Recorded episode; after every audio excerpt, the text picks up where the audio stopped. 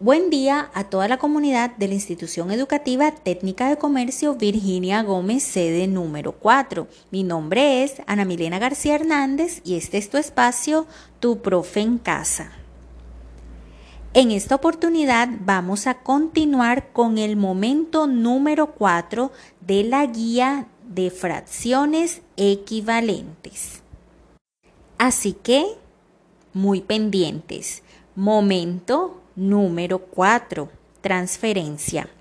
Para ello debes tomar tu libro de matemáticas y tener en cuenta las páginas 72, 73 y 76 para desarrollar los ejercicios que aparecen en ellas. Página 72. Inicialmente vas a encontrar un resumen sobre las fracciones equivalentes. Recuerda que dos fracciones, aunque sean distintas, pueden representar la misma cantidad y esto lo podemos corroborar en las representaciones gráficas de cada una. En el numeral A de esta misma página tienes dos figuras y de cada una de ellas vas a darte cuenta qué partes están sombreadas para que puedas identificar dos formas diferentes de escribir la fracción representada gráficamente y que coincidan con las partes sombreadas.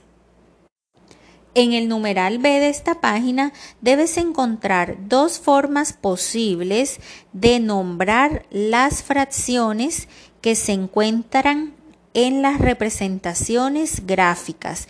Ten en cuenta las partes sombreadas para poder determinar cuál es el denominador y cuál es el numerador. Para este ejercicio puedes hacer tu propia representación gráfica basada en la que ya aparece allí, para que de esa manera puedas sombrear las partes que tú necesites y puedas encontrar esa fracción. Página 73. Hay 24 libros dañados en la biblioteca. La información inicial que me presentan es que 3 24 avos son tiras cómicas. Esto quiere decir que de los 24 libros dañados son 3 los de tiras cómicas. Pero, ¿cuántos serán las novelas que representan 3 doceavos de 24 y dos octavos de documentales de 24 libros dañados en total?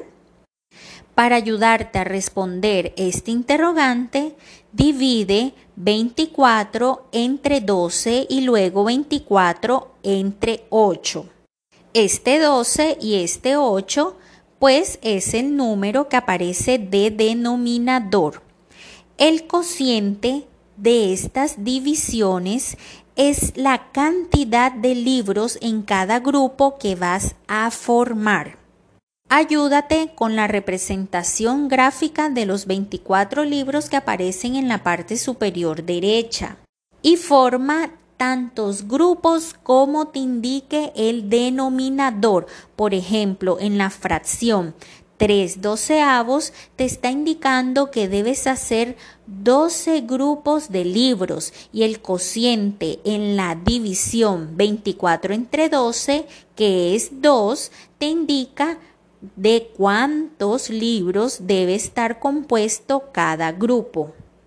Luego de tener estos grupos formados con la cantidad respectiva de libros, ahora mira el numerador en esa fracción tres doceavos de los libros dañados que le corresponden a las novelas.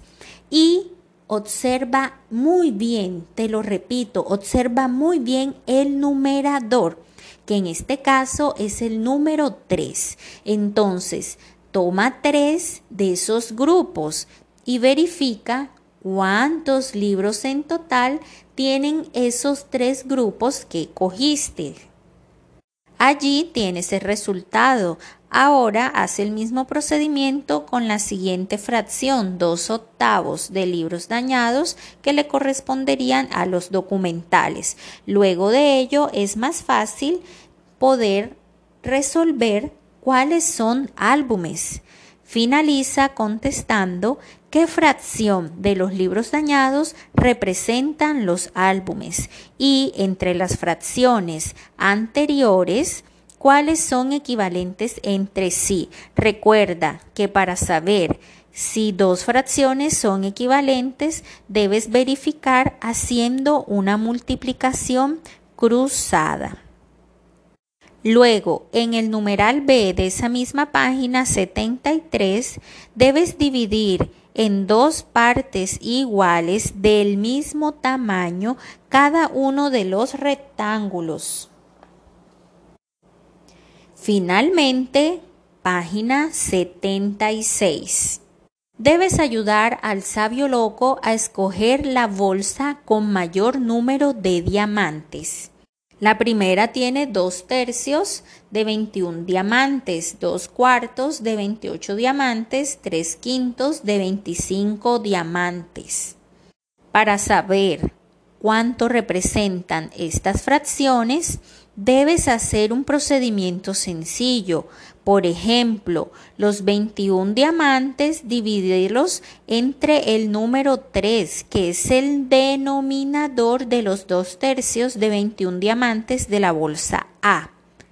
El cociente te va a indicar cuántos diamantes debe tener cada grupo. Y ten en cuenta que el denominador, que en este caso es el número 3, te va a indicar cuántos grupos de diamantes debes hacer.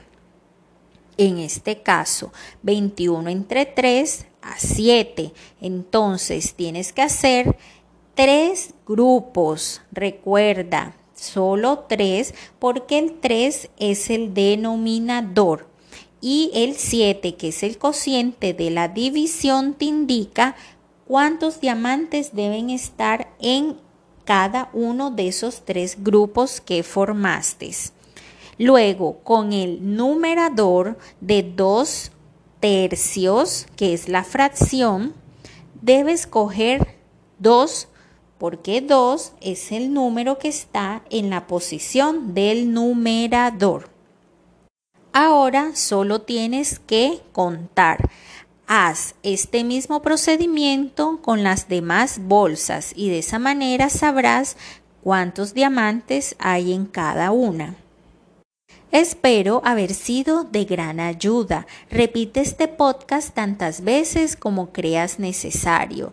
Y si tienes algunas otras dudas, contáctate con tu profesora en los horarios indicados.